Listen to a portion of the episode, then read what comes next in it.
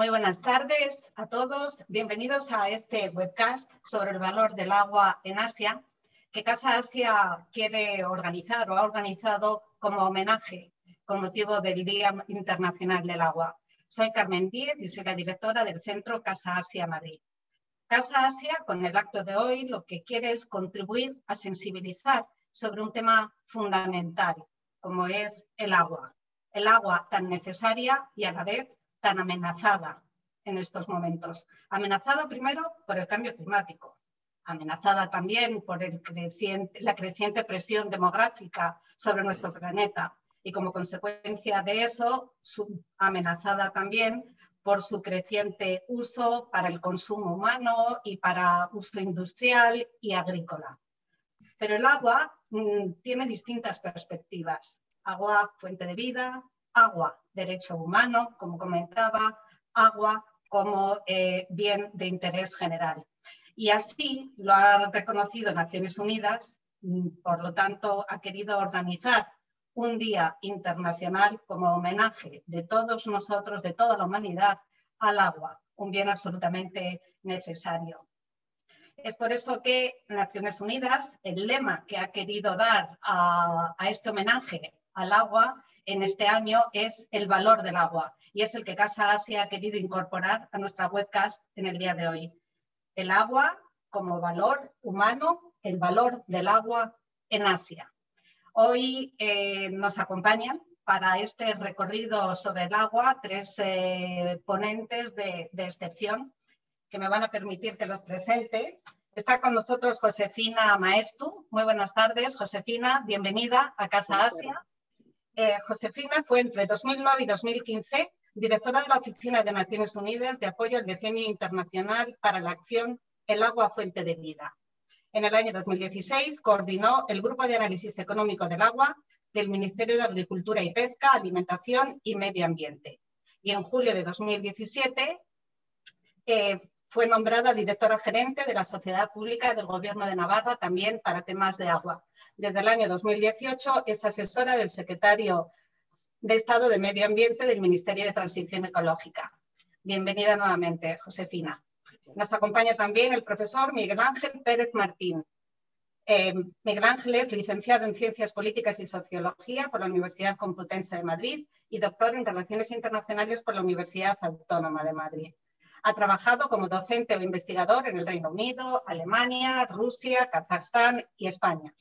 Las áreas en las que está especializado son gobernanza de recursos naturales y derechos humanos. Actualmente trabaja como coordinador del Observatorio del Derecho Humano al Agua del Instituto Universitario de Desarrollo y Cooperación. Muy buenas tardes, profesor. Muy buenas tardes, Miguel Ángel. Muchas gracias por estar con nosotros.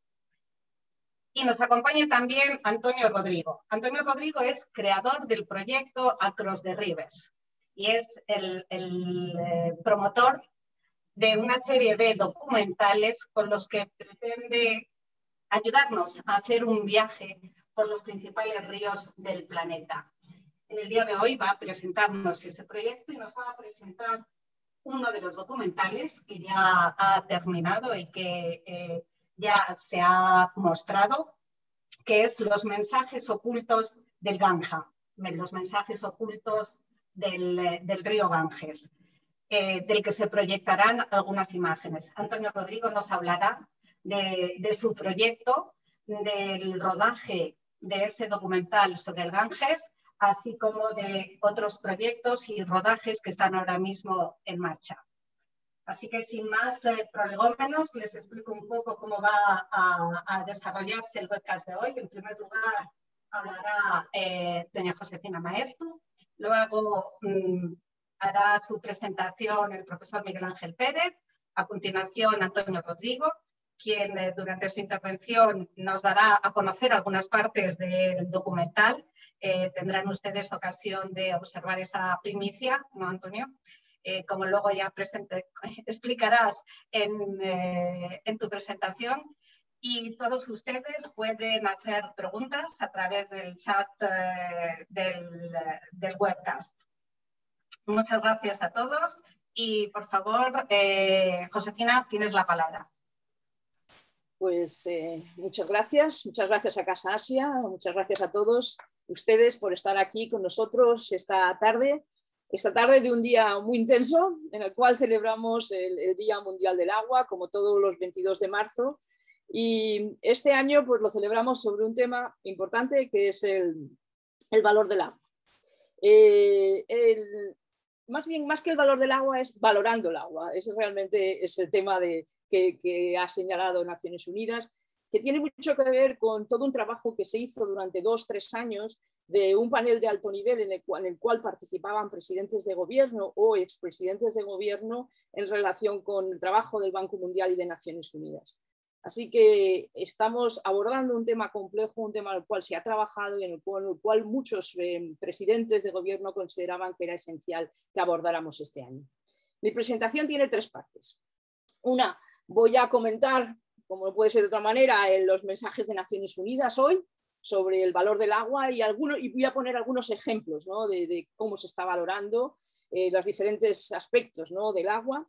Dos, voy a, voy a decir una pequeña reseña sobre cómo en España, qué instrumentos tenemos nosotros para incorporar la valoración del agua a la toma de decisiones. Y, luego voy a también destacar algunas cuestiones sobre, sobre, el papel de Asia en los procesos mundiales que en este momento están teniendo lugar, eh, en, el, en, la hoja de ruta hacia la Conferencia de Naciones Unidas de, mitad del decenio eh, de Naciones Unidas para el agua que, lo que vamos a hacer es evaluar cuánto y cómo hemos cumplido los objetivos de desarrollo sostenible, en este caso el objetivo de desarrollo sostenible 6 sobre, sobre el agua. Así que es una presentación un poco compleja y tiene esas tres partes. Voy a empezar entonces con, los mensajes de, Naciones Unidas en relación con, el valor del agua. Y bueno, el primer mensaje fundamental es que tal y como valoremos el agua, va, a significar que gestionemos el agua de una manera o de otra. Y que a menudo la falta de valoración de todos los elementos del agua es lo que hace que no se gestione bien. Eh, el segundo gran mensaje es que el valor del agua no es su precio. ¿Eh? Nosotros no podemos simplemente decir, ver que el agua vale 2 céntimos, 60 céntimos, un euro por metro cúbico y ese es el valor del agua. Es mucho más allá, el valor tiene, tiene mucho más repercusiones, si queremos, para la la sanidad, la salud, para la economía y para el medio ambiente. Así que el, tercer mensaje es que el agua tiene un valor enorme y complejo para nuestros hogares, la cultura, para nuestra salud, la educación, la economía y la integridad de nuestro entorno natural. Así que es un elemento complejo y no solamente podemos reducirlo a lo que pagamos por el agua en nuestra factura del agua. ¿eh? Y si pasamos por alto algunos de estos valores, corremos el riesgo de gestionar mal este recurso. Entonces, ¿qué es lo que está pasando en Asia? ¿Qué, es lo que dice el informe de Naciones Unidas sobre Asia? Bueno, pues básicamente en Asia y el Pacífico hay un 60% de la población del mundo y solo el 36% de los recursos de agua. Por tanto, es, eh, la disponibilidad de agua por persona está entre las más bajas del mundo. Se prevé que va a aumentar el uso de las aguas subterráneas en un 30% para el 2050 y, por tanto pues existe un riesgo severo, un riesgo severo de estrés de agua, de agua de riego fundamentalmente en la llanura del norte de China y el noroeste de la India, que son las zonas más importantes de producción de alimentos. Así que hay, hay unos elementos de crisis muy importantes. Ya sé que el siguiente ponente les va a dar más, información sobre lo que es la situación de, eh, en Asia, pero estos son la clave de los, de los mensajes que, estaba, que está en el informe de Naciones Unidas que se ha publicado y se ha presentado hoy. Entonces, por tanto, el agua en Asia es escasa y se va a ver afectada por el cambio climático y por último, el otro gran reto, si queremos, en, Asia es el tema de la, contaminación y sobre todo, en este caso, de la depuración de aguas residuales, ya que casi el 80% de las aguas residuales en los países en vías de desarrollo de Asia pues están sin depurar. ¿Eh? hay, un, hay un, todo un, un, informe en el cual se ven cómo está la situación en diferentes países. Sí que se ha visto que ha mejorado muchísimo, sobre todo el acceso a los servicios básicos de agua potable en la India y en la China, que son los que han mejorado la situación global, que hay países como Japón y como Corea, que realmente eh, pues la situación es, similar a, a, cualquier país europeo, pero, pero realmente hay sitios donde todavía falta mucho por, por hacer. Esto es un poco las pinceladas de lo que está pasando en Asia. Pero la clave de este informe, de los mensajes de Naciones Unidas e, este año, es decir, que precisamente el que no lo estemos haciendo bien, el que no se esté gestionando de manera adecuada, es porque no, no se está reconociendo el verdadero valor del agua. ¿eh? Y es que esa es la causa principal para su uso inadecuado y su gestión inadecuada. Entonces, todos decimos que el agua es nuestro bien más preciado, es el oro azul, eh, pero sin embargo más de 2.000 millones de personas en el mundo siguen, no teniendo acceso a los servicios básicos de agua potable y 4.000 millones a los servicios básicos de, saneamiento, con lo cual se produce contaminación de las aguas y eso tiene un efecto sobre, la salud. Y, sobre todo yo creo que hay que reconocer el valor del agua en un contexto cambiante de aumento de escasez, crecimiento de la población y cambio climático.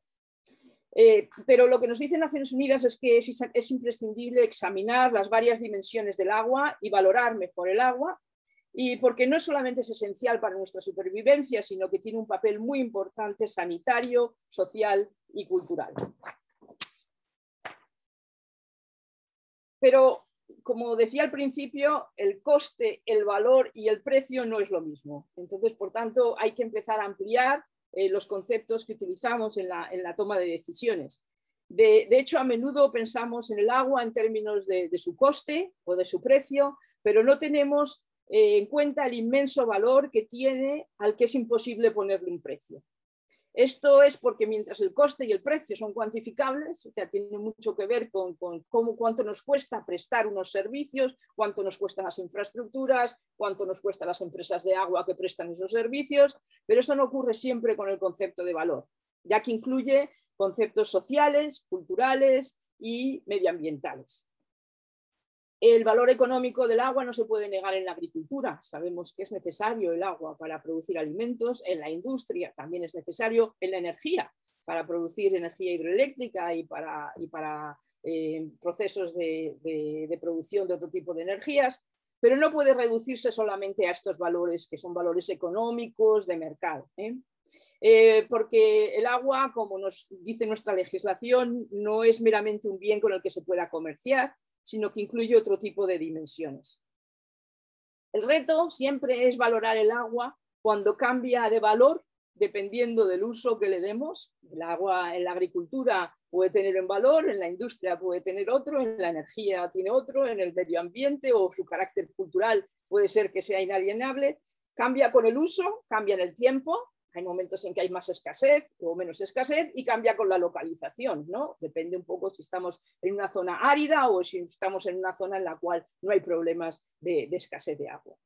Entonces, aunque la valoración monetaria con precios de mercado tiene la ventaja de que es más fácil de comprender, todos, todos entendemos los euros, los dólares, eh, se infravalora eh, otros beneficios eh, que no tienen precio de mercado y por eso a lo mejor pues estamos viendo cómo se produce eh, una contaminación si realmente quien la produce no tiene que incorporarlo a sus tomas de decisiones a la hora de, de verter residuos a las aguas. Una de las cosas quizás más paradigmáticas en este momento de la importancia del agua para la salud y la higiene, que va mucho más allá del precio de lo que pagamos en nuestra factura, es la COVID-19. El COVID-19 nos ha recordado la importancia de tener acceso al agua, al saneamiento y la higiene, y que muchas personas no lo tienen. Eh, lavarse de las manos, todos nos lo han recordado durante la COVID, es extremadamente importante para prevenir la COVID-19. Más, pero más de 3.000 millones de personas de todo el mundo y dos de cada cinco centros de atención sanitaria carecen de acceso adecuado a instalaciones para lavarse las manos. Estamos hablando de unas figuras muy importantes. Estamos diciendo a todo el mundo que se lave las manos, que tengan cuidado, pero que sabemos que hay mucha gente que realmente no tiene esa capacidad de tener. Entonces vamos a pasar un poco ahora a, algunos ejemplos de valoración. Estos son las ideas generales de los mensajes de Naciones Unidas, pero bueno, ¿cómo ¿qué impacto tiene esto en la práctica? Bueno, pues eh, algunos ejemplos del valor que tiene el agua, eh, que no está directamente relacionado con lo que pagamos por ella, eh, son los siguientes. Por ejemplo, uno, el impacto de la diarrea sobre los niños es mayor que el impacto combinado del SIDA, la tuberculosis, y la malaria juntos. El suministro mejorado de saneamiento y agua potable podría reducir la diarrea en casi un 90%. Las estimaciones indican que, las mejoras en saneamiento y agua potable podrían reducir en 2,2 millones el número de niños que mueren cada año. ¿Qué valor tiene eso? Infinito. ¿eh? Al mismo tiempo puede apreciarse un enorme ahorro en costes sanitarios y un aumento de los días productivos con solo mejorar el acceso al agua limpia y a un saneamiento básico. El Banco Mundial ha hecho valoraciones de que sin servicios básicos de agua y saneamiento los países pueden estar perdiendo el 1,5% del PIB al año y 5%, más, y 5 más por los problemas generados en la educación de los niños. El ratio de beneficios-costes de las inversiones en mejora de los servicios básicos de agua y saneamiento es de 4 a 1. Por cada euro invertido hay unos beneficios de 4,3. Así que eso es una forma, de, un ejemplo de, cómo tenemos que valorar ¿no? y qué, es lo que significa para nosotros la importancia de, valorar el agua. El segundo ejemplo, por ejemplo, es el valor del agua para la economía en general. ¿eh? En una encuesta realizada a 525 inversores con 96.000 millones de dólares en activos, el 45% declaró estar expuesto a un riesgo material a causa de la inseguridad hídrica riesgos que ponen en peligro su reputación, la seguridad de sus cadenas de suministro, su estabilidad financiera y su capacidad de crecimiento. El valor combinado de, negocio en peligro que las empresas reportaron ascendía a 425 mil millones de dólares y dichas empresas preveían que el 40% de los riesgos se presenten en los próximos uno a tres años. O sea, que están, están ya pensando en el, tipo, en el, en, el, volumen de las pérdidas que se pueden producir. Esta información está en el informe de Naciones Unidas que salió hoy.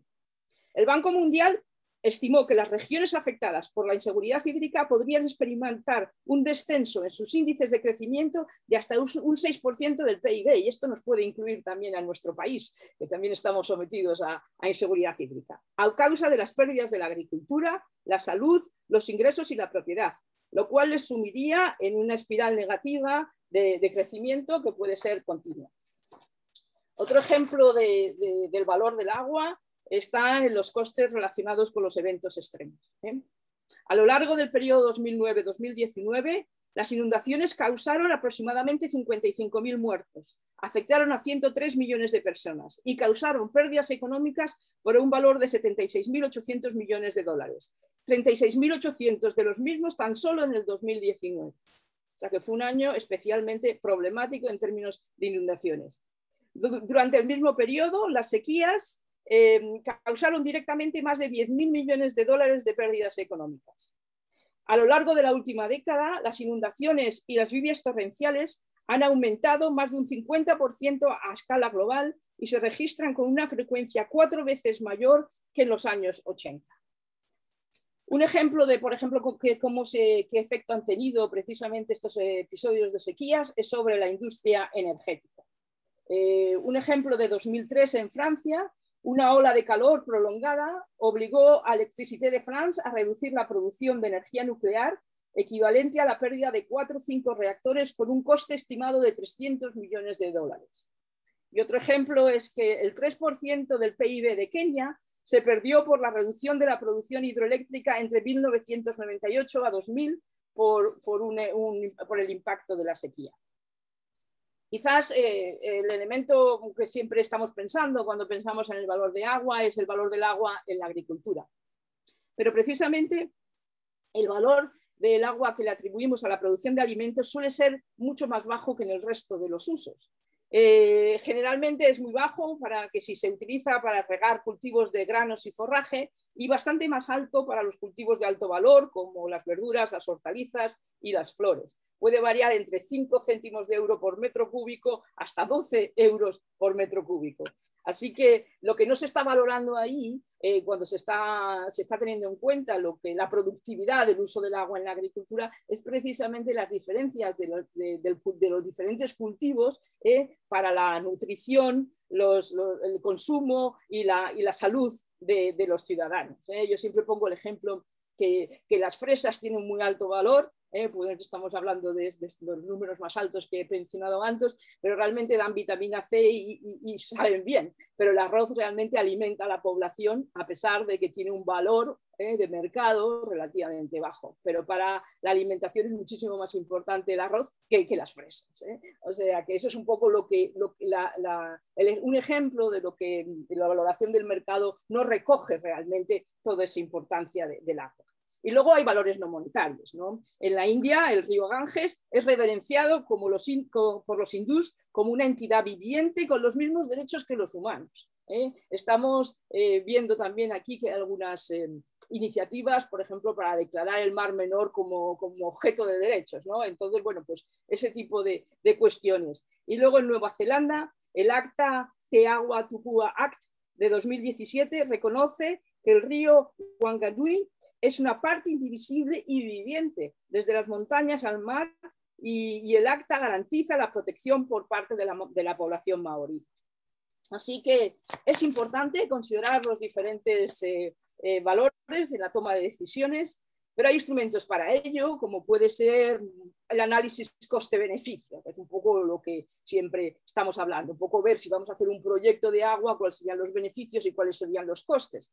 Eh, en España tenemos dos, ejemplos de, hacerlo, que uno son lo que se llama los informes de viabilidad y otras son la valoración de beneficios de los proyectos de inundaciones.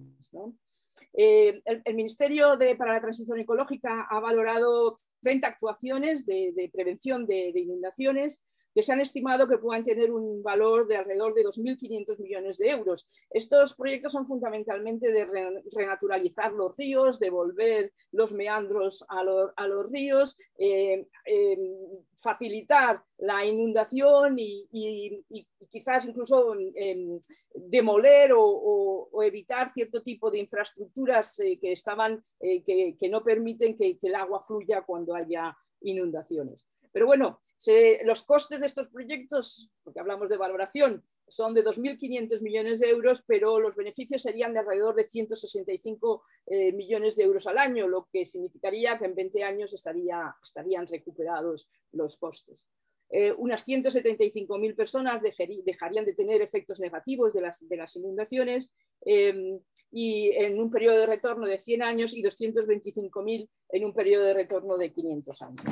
Otro de los, instrumentos que tenemos son los informes de, viabilidad de, las, infraestructuras hidráulicas que, estiman que, hacen que, con carácter previo a la declaración de interés general de una obra hidráulica, o sea, las obras que hace la Administración General del Estado, deberá elaborarse un informe que justifique su viabilidad económica, técnica, social y ambiental, incluyendo un estudio específico sobre la recuperación de costes.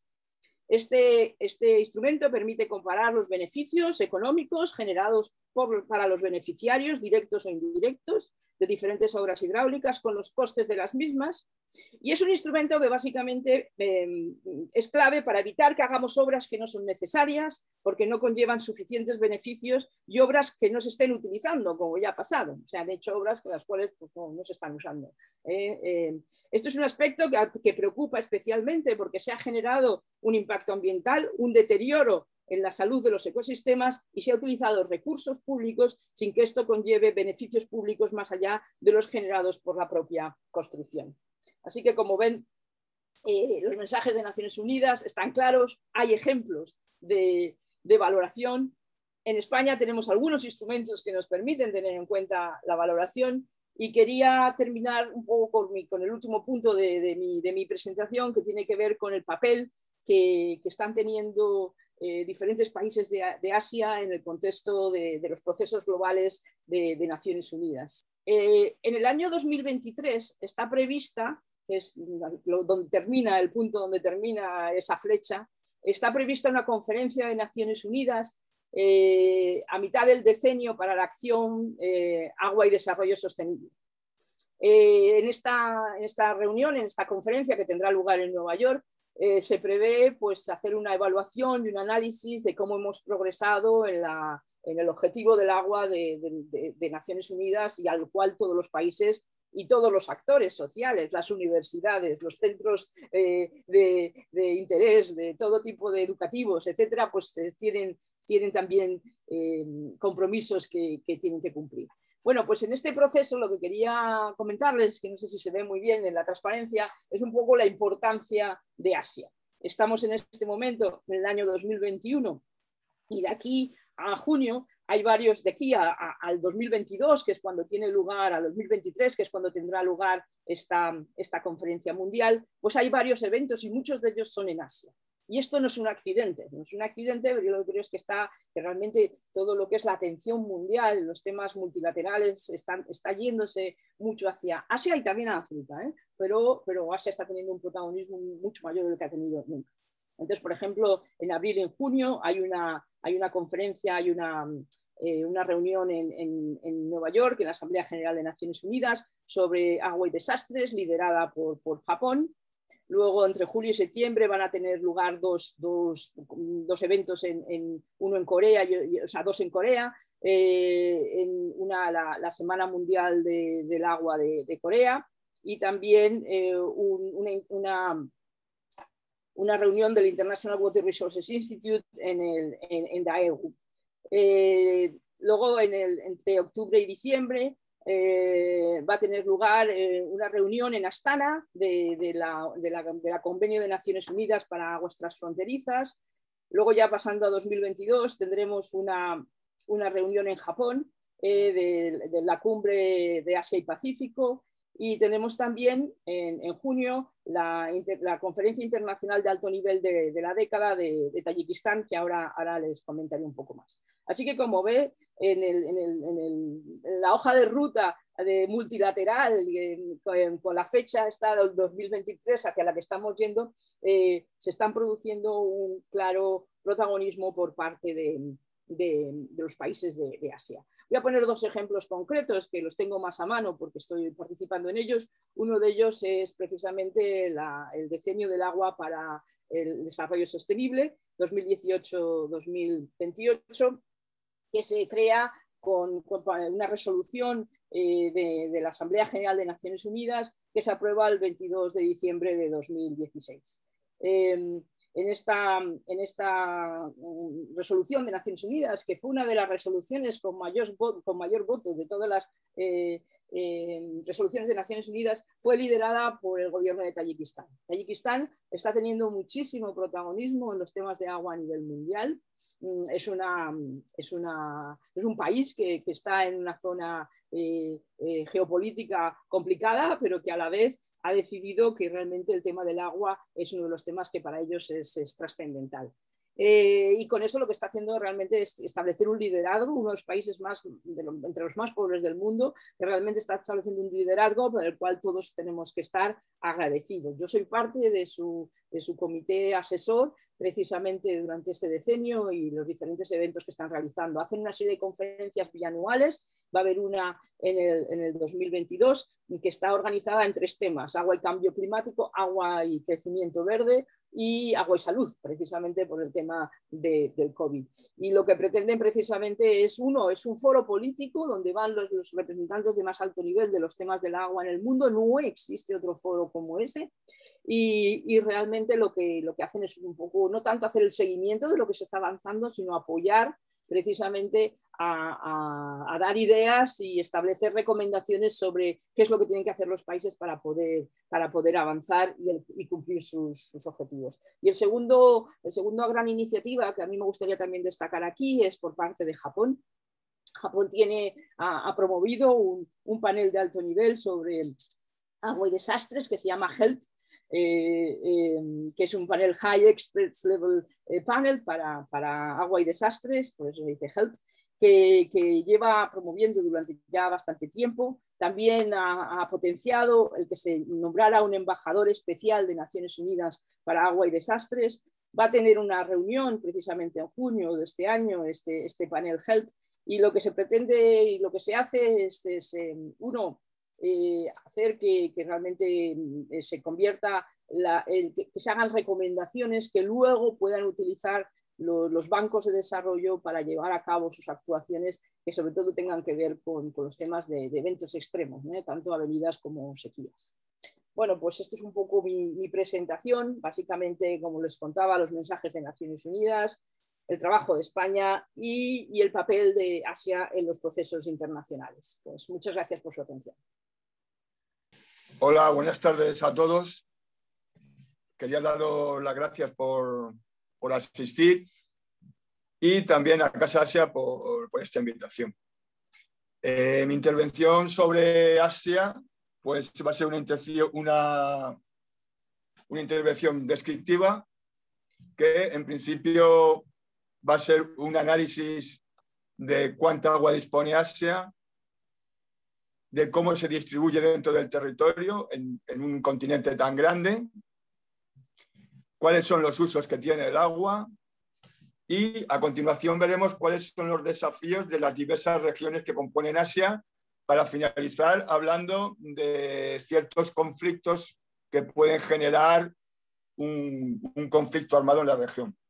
En primer lugar, vamos a ver un mapa general sobre mm, de cuánta agua dispone Asia en el mundo. Bien, aquí tenemos un mapa, un mapa mundi, y vemos que, como ya decía Josefina en su anterior intervención, el 60% de la población vive en Asia y dispone del 36% de los recursos hídricos mundiales es el continente, eh, por así decirlo, con más presión eh, de la población sobre el agua. Luego tenemos otros continentes que también están sufriendo una, gran presión por parte de su población, pero no son tan grandes. En el caso de Europa vemos que con el 13% de la población del mundo dispone del 8% de los recursos naturales. África dispone del 13% de, los, de la población del mundo y el 11% de recursos acuíferos.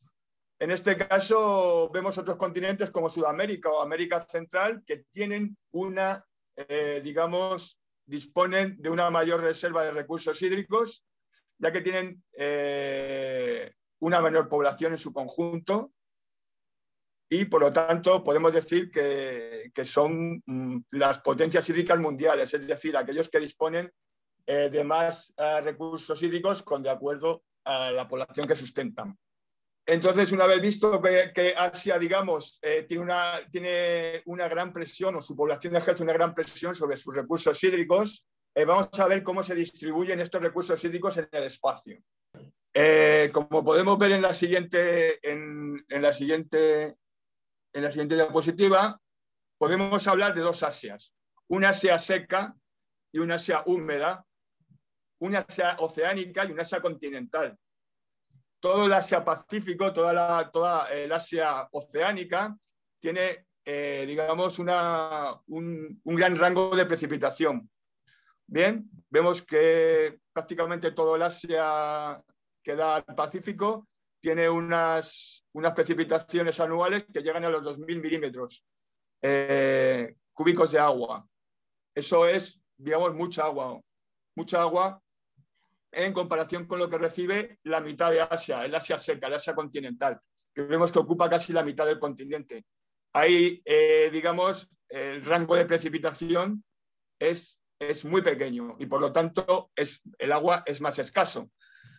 Aunque en este caso lo que vamos a ver durante toda esta exposición es que el que tengamos eh, escasos recursos de agua no significa necesariamente que tengamos necesidades eh, acuíferas grandes. Lo que va a depender eh, básicamente la disponibilidad de agua va a ser más de la gestión que se hace y de la presión de la población sobre, sobre el agua que no de la cantidad que se dispone. Eh, aquí tenemos un mapa de población, cómo se distribuye la población en Asia. Entonces lo que vamos a ver en este mapa es aquellos puntos donde el agua tiene una mayor demanda y por lo tanto eh, es más difícil eh, su gestión y va a suponer que esas áreas se van a dar más problemas o conflictos sobre el agua. Ahí vemos que es precisamente el Asia, el Asia costera, el Asia, que más, el, Asia que húmeda, el que más agua recibe, pero también es el que más presión tiene por parte de la población. Entonces la gestión se torna en imprescindible para poder eh, solventar los problemas ah, del agua, más que de la disponibilidad de, esos recursos. En esta, en esta, en esta, en este, en, esta, en, este, en este mapa lo que vamos a ver ahora es, una vez que hemos visto cómo se distribuye el agua y cómo se distribuye la población en Asia, lo que vamos a ver a qué uso se dedica el Asia en agua. Pues el principal uso del agua en Asia es para la agricultura y sobre todo la agricultura irrigada. Bien, eso supone un gran, un gran gasto de agua. Más del 70% del agua en Asia se dedica a la agricultura, ¿no? Y en un menor porcentaje se dedica a la industria. Vemos que hay países como China o Kazajistán que tienen un porcentaje de agua que se utiliza para la industria o para, eh, para, la, para la energía. Entonces, por así decirlo, en Asia hay dos tipos de Asia. Es una evidentemente agrícola y otra que comparte una agricultura potente, pero también con una industria muy importante. Y en este contexto que hemos visto de Asia, la actual crisis que vive es tremenda. Además, durante, durante décadas y décadas, Asia vive en una crisis hídrica mundial permanente. Y vamos a destacar tres zonas en, en Asia. La zona de Asia-Pacífico, la zona de Asia Central y el Oriente Medio.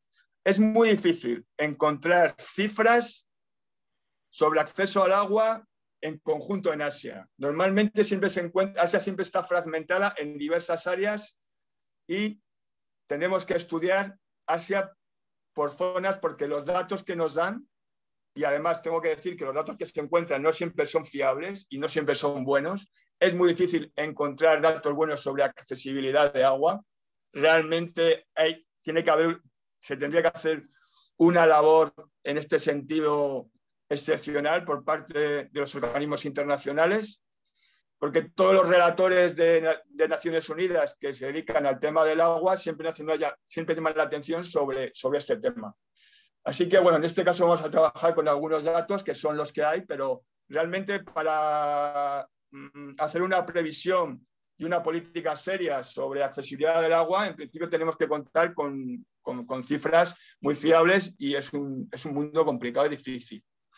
Bueno, pues en la zona de Asia-Pacífico, eh, actualmente, según UNICEF, hay 165 millones de personas que no tienen acceso a agua potable y 369 millones que no tienen acceso al saneamiento y que tienen que defecar pues, eh, eh, al aire libre o donde pueden.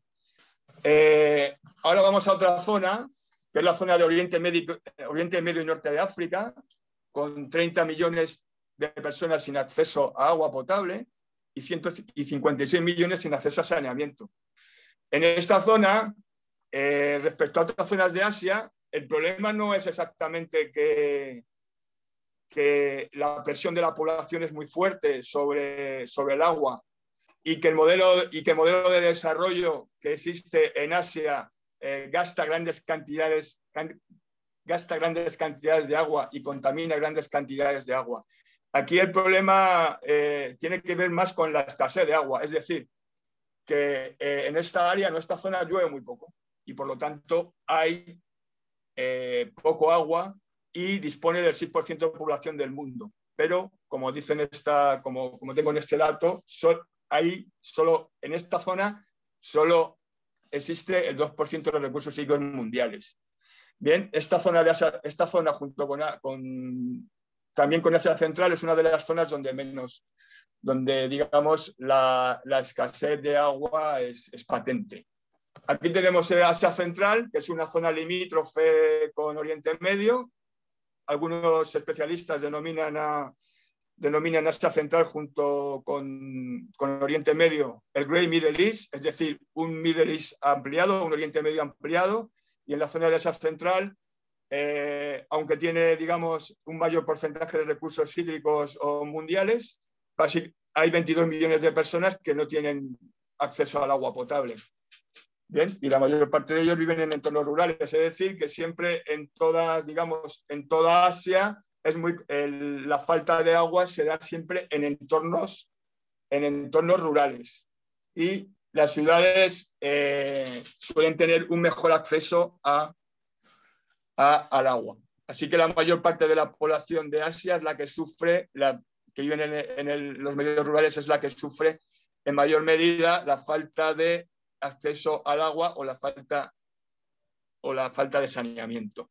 En esta, una vez que hemos visto las tres, las tres áreas de Asia eh, que, por así decirlo, sufren una mayor crisis humanitaria respecto al agua, eh, podemos hablar también de países, de países en particular que sufren un gran estrés hídrico, a pesar de que tienen, a pesar de que son países donde llueve mucho y tienen grandes reservas de agua. Si vemos aquí, por ejemplo, la India es uno de ellos que llama, llama poderosamente la atención. Tiene un gran, estrés, un, gran estrés hídrico. O podemos también, o ponemos también la zona de Nepal, que tiene el color rojo, el color morado es un estrés muy grande y el rojo es un gran estrés. Entonces, vemos países que teóricamente tenían que tener eh, una buena un buen acceso a recursos hídricos, pero realmente no lo tienen y eso, eso, lo que es, eso lo que está motivando es que haya muchas personas que esa mala gestión del agua haga que gran, digamos, millones de personas no puedan acceder al agua teniendo grandes, teniendo grandes, grandes recursos hídricos. ¿Cuáles son las causas de esta crisis, de esta, de crisis, de esta crisis eh, digamos, humanitaria con respecto al agua? Pues eh, básicamente en Asia el 80% del agua no se, no se recicla, no se depura y eso supone un gran gasto de agua para, los países y un gran deterioro de sus, de sus ríos. Bien, y todas las formas de economía que se mueven alrededor de los ríos, tanto como la agricultura, como la ganadería, como la, como la pesca. ¿Vale? Pues en este contexto de crisis humanitaria, vamos a ver en el futuro qué puede pasar en Asia. ¿Va a mejorar? ¿Va a empeorar? Bueno, en, los últimos, en la última década, lo cierto es que ha habido países que sí han hecho un gran esfuerzo en dotar de recursos hídricos a sus eh, acceso, acceso al agua a sus ciudadanos. La mayor parte del aumento de, del aumento de ese acceso se ha dado en China y se ha dado en India. Claro, estos son los países que mayor crecimiento económico han desarrollado en las últimas décadas y por lo tanto son los países que han dotado de cientos de, a cientos de millones de ciudadanos de un nuevo acceso al agua. Es decir, en China e India hay un gran, un gran ascenso de la clase, de nuevas clases medias que pueden pagarse, eh, por así decirlo, el acceso al agua. Pero eh, aún así, a pesar de ese esfuerzo, sigue habiendo una gran parte de, eso, de la población de esos dos países que desgraciadamente siguen sin acceso al agua. Y el futuro, vamos a hablar ahora del futuro, vamos a ver si esta crisis eh, hídrica asiática, con qué problemas va a encontrar para el futuro, y la verdad no son nada halagüeños. El principal problema que vamos a encontrar eh, eh, en un inmediato futuro es que hay el, digamos, la demografía en, en Asia está en un completo despegue y vamos a ver que en poco tiempo Asia va a, va, a aumentar su población prácticamente. Si vemos aquí el vemos aquí el, este, este gráfico va a pasar de los 2000 de los 2000 millones que tenían en 1950 a los cuatro a más de 4000 millones en 2100. Y, junta, y juntamente con África supondrán, por así decirlo, más del 80% de la población mundial. A finales del presente siglo, el 80% de la población, si todo continúa en este contexto, vivirán en África y en Asia. Y eso supone una mayor presión para la seguridad energética y para la seguridad alimentaria en estos, en, estos países. Así que a raíz del, del aumento demográfico, la presión va a ser enorme en esta, región en esta región del mundo, tanto para alimentar a sus, a sus ciudadanos como para tener la energía suficiente para continuar con la economía. Uno de las cosas, uno de los desafíos más importantes que tiene Asia es el cambio climático, por varias razones.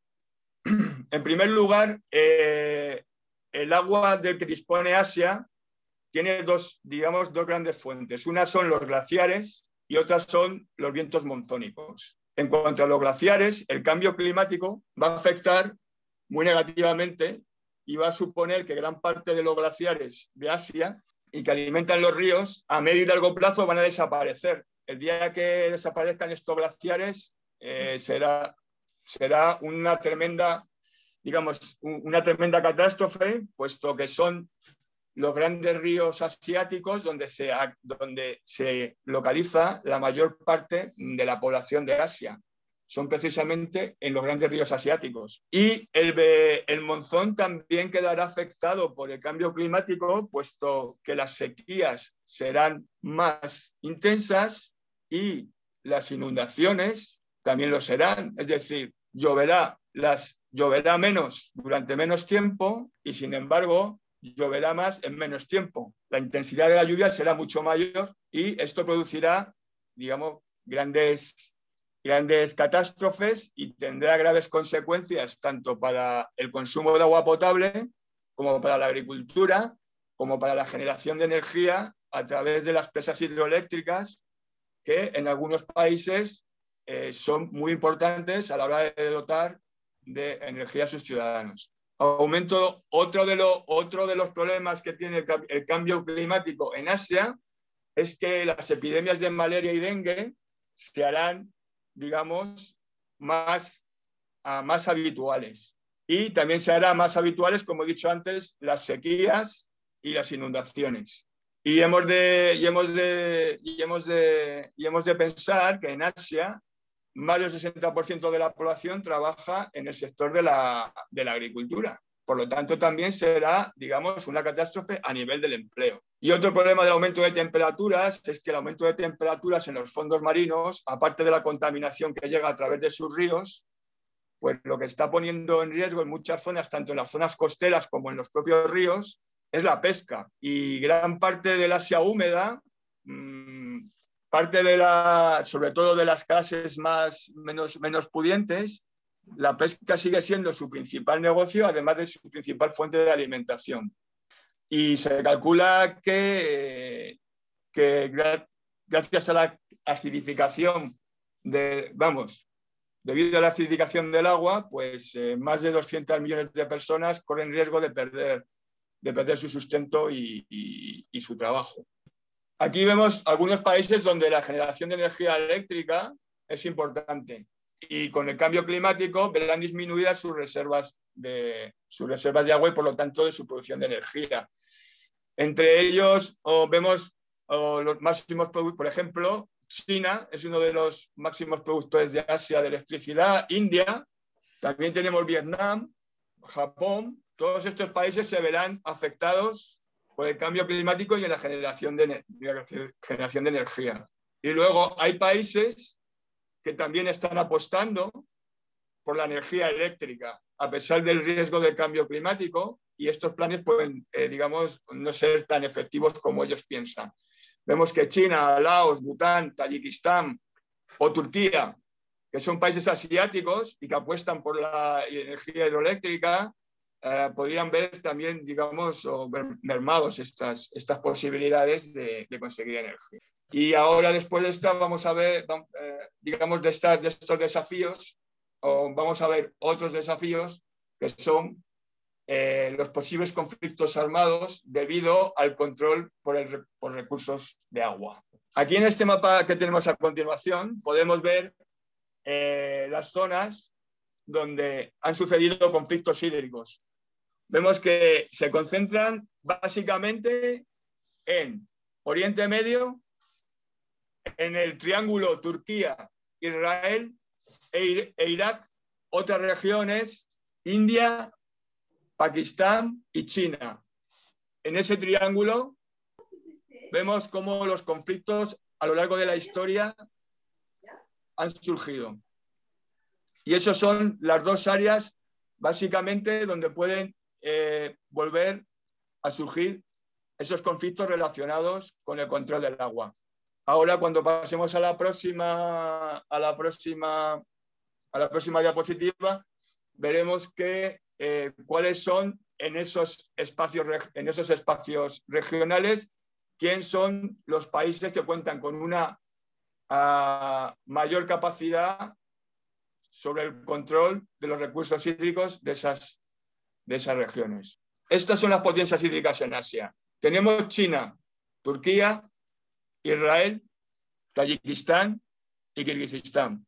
En el caso de las tres primeras, tienen, eh, son grandes potencias.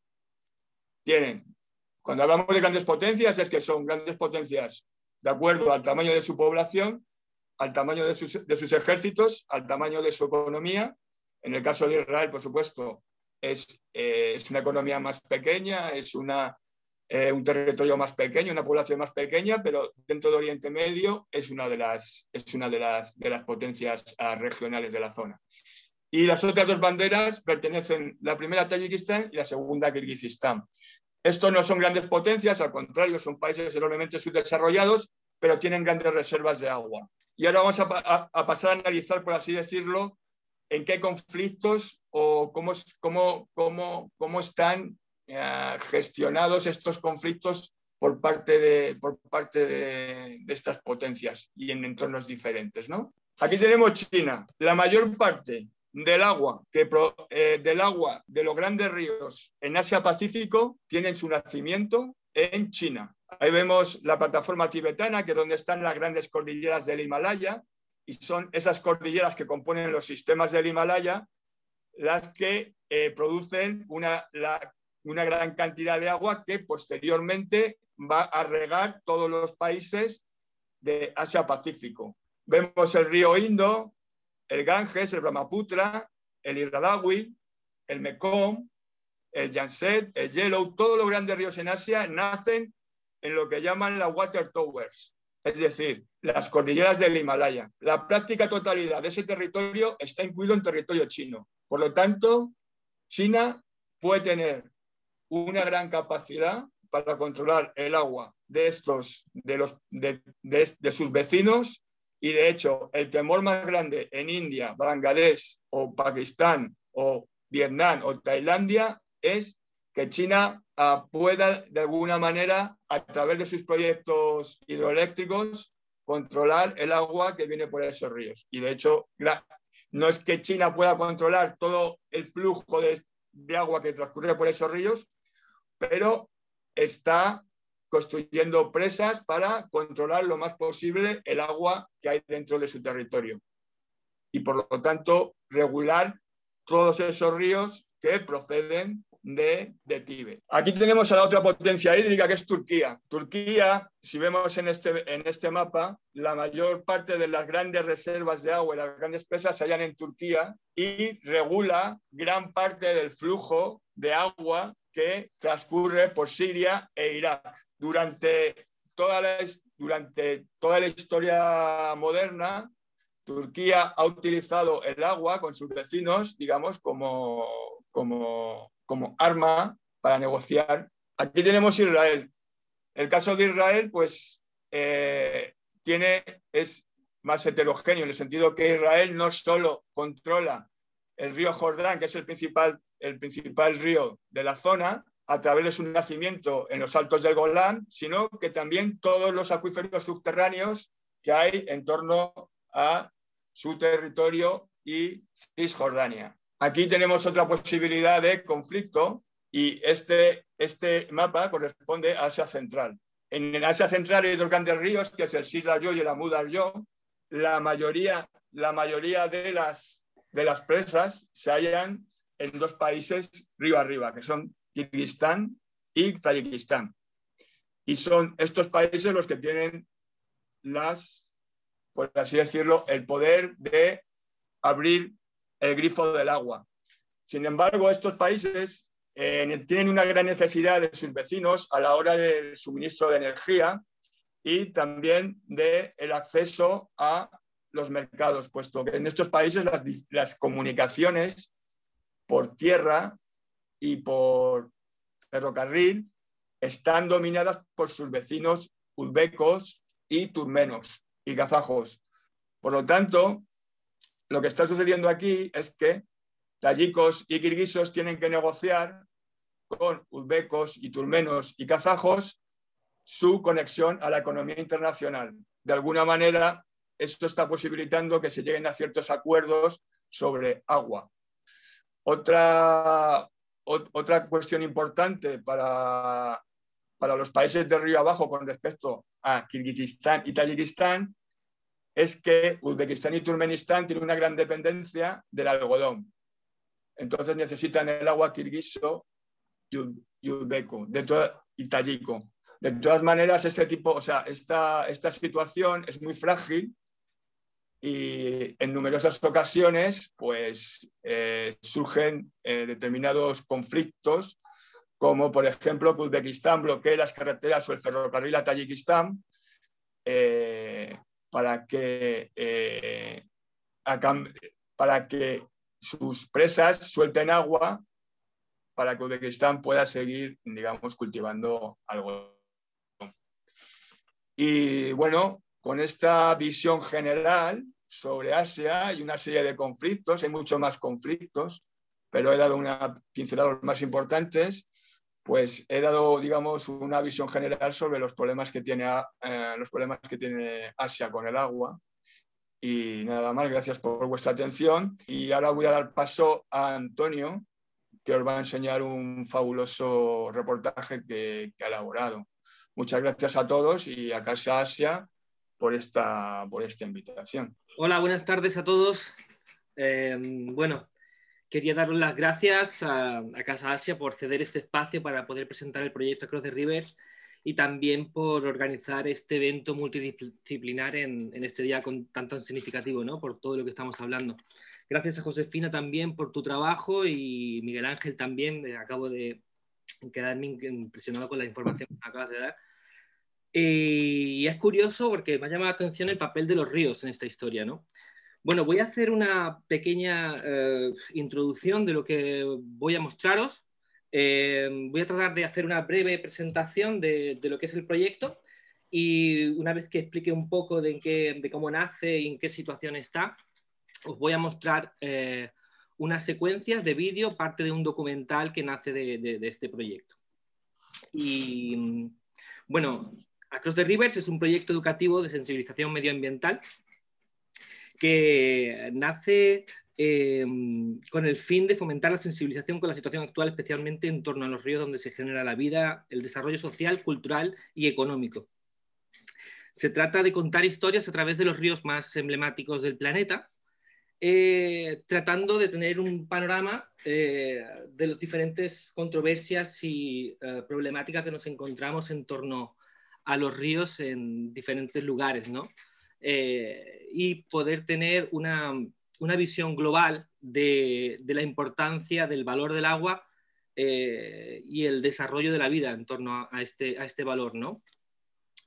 Em, en concreto, el primer documental que tenemos desarrollado hasta ahora eh, se desarrolla en India y mm, surge tras una pregunta que em, personalmente me llamó bastante la atención, o una, pregunta que nació eh, y que fue la que generó la motivación para poder hacer esta primera película, ¿no?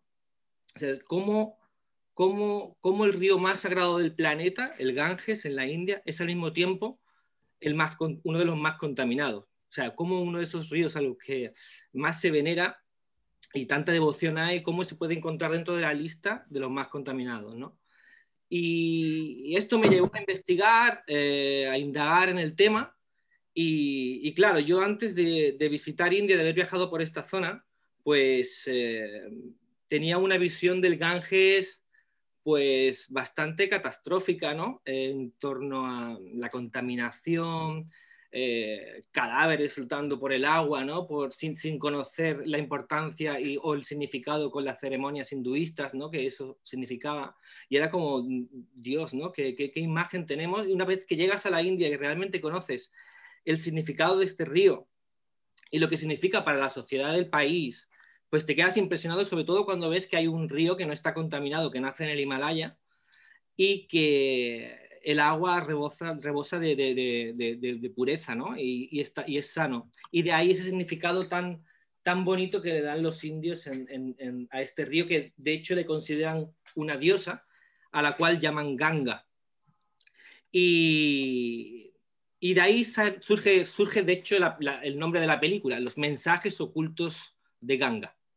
O sea, qué hay detrás de, de toda esta historia y cuáles son los motivos por los que eh, pues un río tan querido, que además, como has dicho bien antes, Josefina, disfruta ahora de derechos que se concedieron en 2017 para poder defenderlo, tanto el Ganges como el Yamuna, que también es un río eh, muy querido en, India, pues cómo es que estén dentro de la lista de los más contaminados, ¿no? Y a partir de ahí, pues, bueno, eh, una imagen vale más que mil palabras, así que lo que voy a hacer es mostrar un parte de ese documental.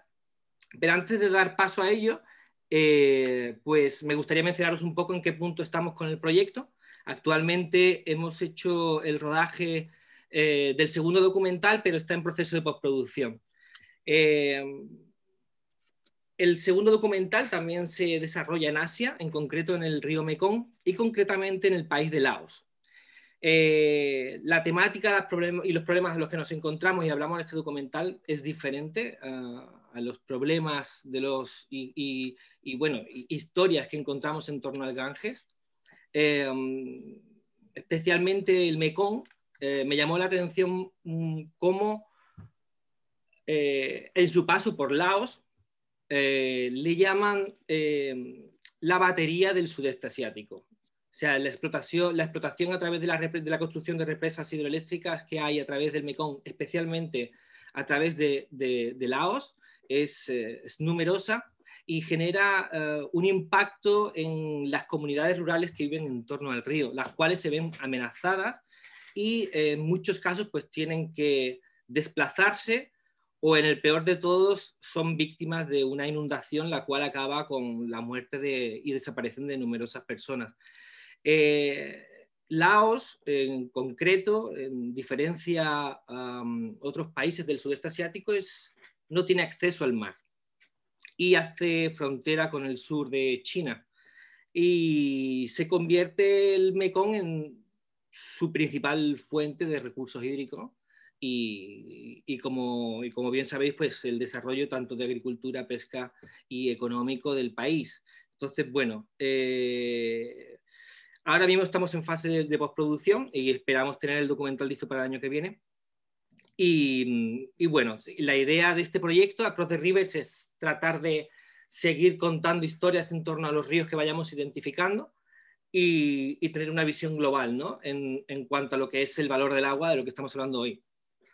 Bueno, em, voy a tratar de no extenderme mucho, así que voy a poner una parte audiovisual, ¿vale? Que espero que, os agrade. Y lo que he hecho ha sido eh, seleccionar eh, dos secuencias del documental rodado en India a través del Ganges, donde podamos ver ese contraste del que hemos hablado antes, ¿no? Como un río sagrado puede ser al mismo tiempo uno de los más contaminados. Así que eh, voy a poner la primera secuencia, haré una pequeña pausa y luego pongo la siguiente.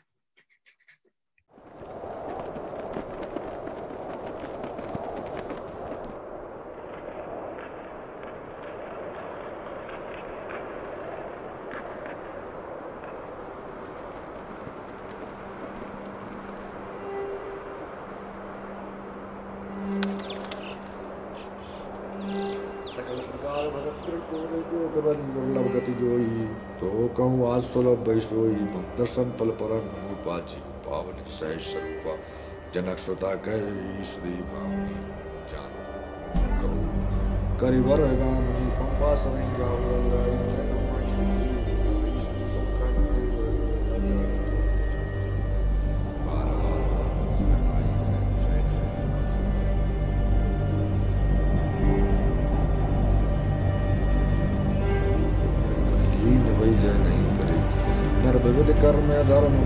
सौ प्रतिशत त्याग विश्वास करके दास तुलसी राम तुम्हें राघव क्या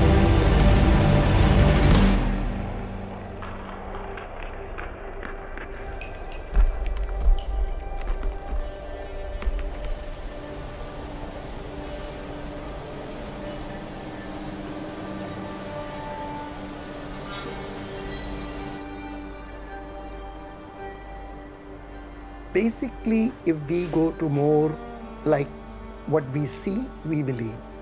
So, with this relationship, I can say Mother Ganga, or I can call Holy Ganga. It's basically the source is very beautiful.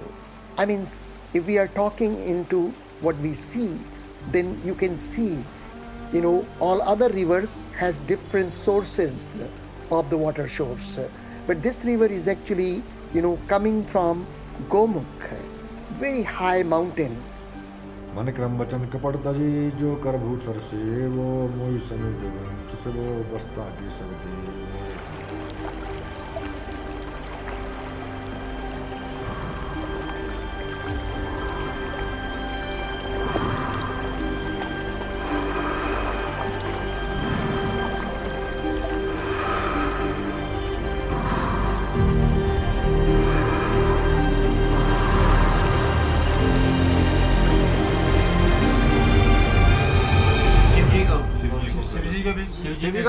तो एक साथ में कितने साल साथ घोर तपस्या शिव जी की शिव जी की तो क्या उसने शंकर मूल बिहार में तब जब कमंडल से गंगा जी नीचे तो शिव जी की जटा में समय तो शंकर मूल बिहार में मिले तो मत तब एक लट उन्होंने यहाँ से शिव जी के स्थान गौरी कुंड है ना यहाँ पे? जी।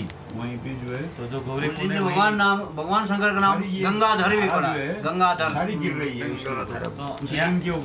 यहाँ जल स्वरूप में उससे पहले हाँ। शिवलिंग के ऊपर चढ़ रही है और उसके नीचे का जो जल है ना एक बार चढ़ावा वो चढ़ा माना गया शंकर भगवान को। वो रामेश्वरम में वो नहीं चढ़ता। वो रामेश्वरम में चढ़ाते तो बहुत है लेकिन जानकारी नहीं है ना लोगों को। राम जी ने भी बोला राम जी कब थे? वहाँ रामेश्वर की जब स्थापना किया ना जो नर गंगोत्री से गंगा जल आन चढ़ावे सो नर हमारे वैकुंठ फल बद पाओ राम जी ने भी बोला हुआ गंगा जी तो तब से है। तो ये है हमारा जमाने जमाने का इतिहास एक से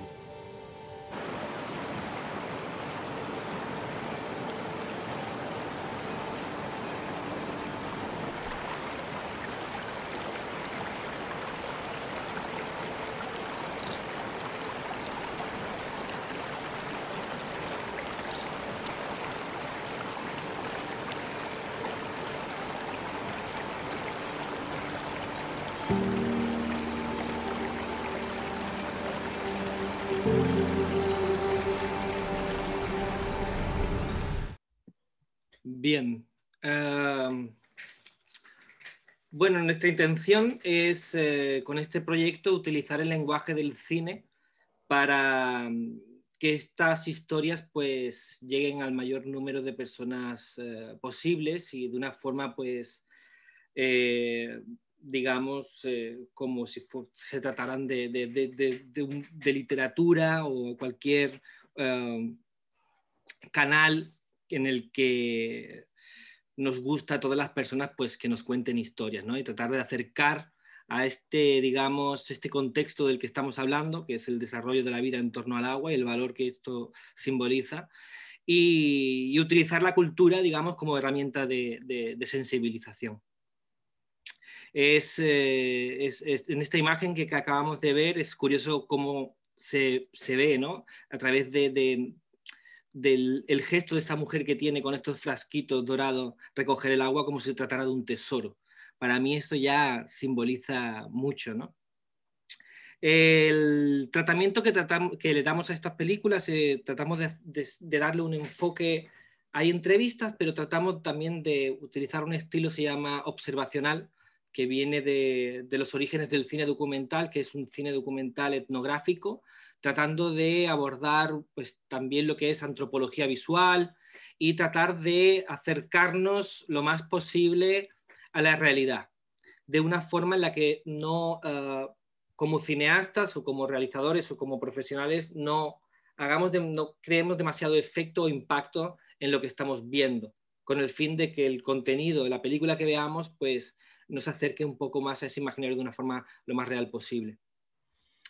Em, para continuar os voy a poner eh, otra parte de la película em, en la que interviene un ciudadano indio y él mismo ah, nos pareció interesante contar, bueno, ahora lo veréis, porque eh, quien ha viajado a India o conoce India ves que sabe que es un país de, de, muchos contrastes en todos los sentidos, de una forma siempre simpática y amigable. Y bueno, pues es curioso cómo este ciudadano nos, expone y nos habla de la problemática en la que se encuentra o cómo él ve las posibles soluciones en cuanto a estos problemas en, su país, ¿no?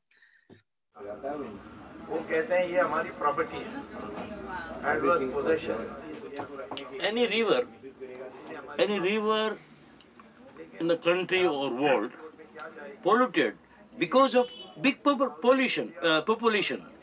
Population is the main cause of pollution in any river. If there is less population, automatically there is no pollution in the rivers. And you know, in the mountains, uh, from uh, the source of Ganga, you can say Gangotri or Gomukh or uh, Uttarakasi, Devprayag, Tehri, all these, all these uh, small towns, which is situated in the bank of river of Mother Ganga, they all people mostly settled there just because of Ganga. Ganga. Ganga is very, very holy and worship for the people who, of this state. So by nature, they don't never want to pollute this river. But now the people have little bit luxurious life. People have now luxurious life, and uh, you can say it is a modernized life they use so many we use so many things like plastic or bags or clothes. So many un, un, unuseless things people are using. We don't need them. We don't need them. We know we don't need so much garbage in um, our homes. But because of this modernization people are collecting this. And even we don't want this garbage go ultimately in the ganga because we don't have infrastructure infrastructure to finish this garbage. You understand what I mean, my friend? It's very simple. If we are very honest and if we are, uh, I mean, uh, if we are uh, honest on this, government, local government, state government, or even we people, if we are honest, we can do it very easily. Very, it's not a big job. We can tell people how to save your garbage and how we can uh, and uh, your tea my friend. Thank you. can we we can uh, we can do it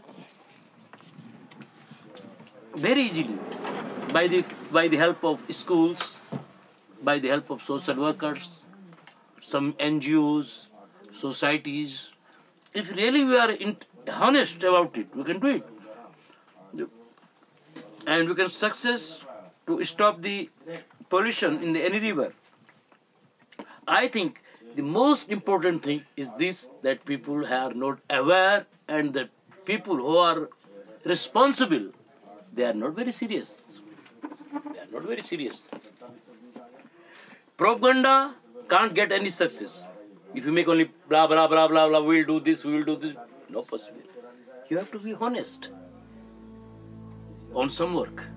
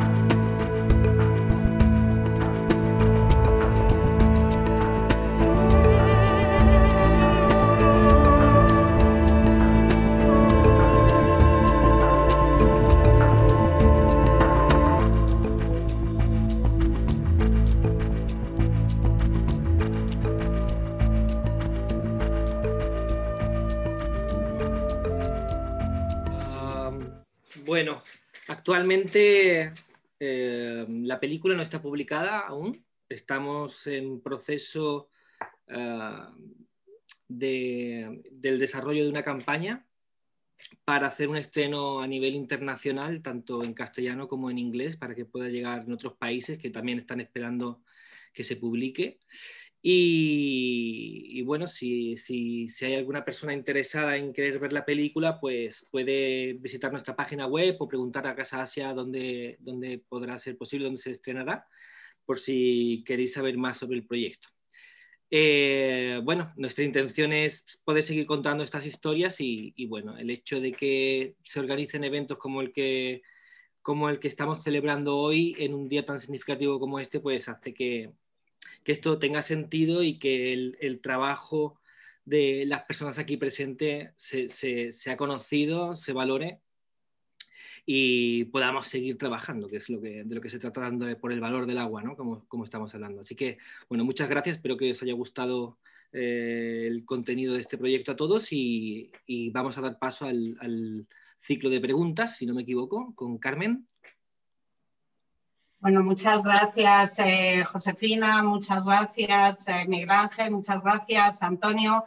Eh, lamentablemente nos hemos pasado un poco de tiempo, no vamos a tener margen para, para preguntas, pero yo quisiera agradeceros a los tres vuestra participación hoy, a ti, Josefina, por habernos desgranado las claves de ese informe de Naciones Unidas y por enseñarnos a valorar el agua o valorando el agua, como, como tú decías, no por su coste económico, por su valor en euros, sino por lo que significa el agua para todos, ¿no? por ese valor eh, cultural, eh, económico, en PIB y, y, que muchas veces es que es francamente incuantificable. Y por ese valor espiritual, como hemos visto en el documental que nos ha ofrecido Antonio, Muchas gracias, Antonio, por compartir con, con, nosotros ese documental. Yo estoy convencida que este proyecto, que es un proyecto precioso, ¿no? esa ruta por el mundo, ¿no? ruta a través de los ríos del mundo para, para conocer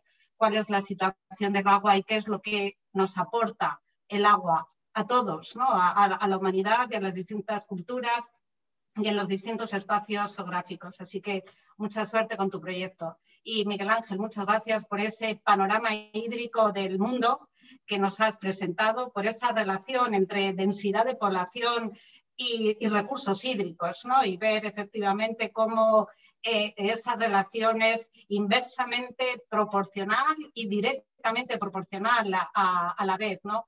Así que desde Casa Asia estamos muy honrados de que los tres hayáis querido participar y esperamos haber contribuido a sensibilizar a todos nuestros oyentes eh, sobre el valor del agua y la importancia de cuidar un recurso tan necesario, no solo para nosotros, sino para las futuras generaciones. El agua, fuente de vida para nosotros y para todos. Bueno, muchas gracias y queridos oyentes, gracias por acompañarnos una tarde más. Y quedan invitados a ver el documental, como les ha dicho Antonio, y no duden en ponerse en contacto con nosotros para que les digamos dónde y cómo lo pueden ah, obtener. Bueno, muchísimas gracias y por compartir una tarde más. Gracias. gracias.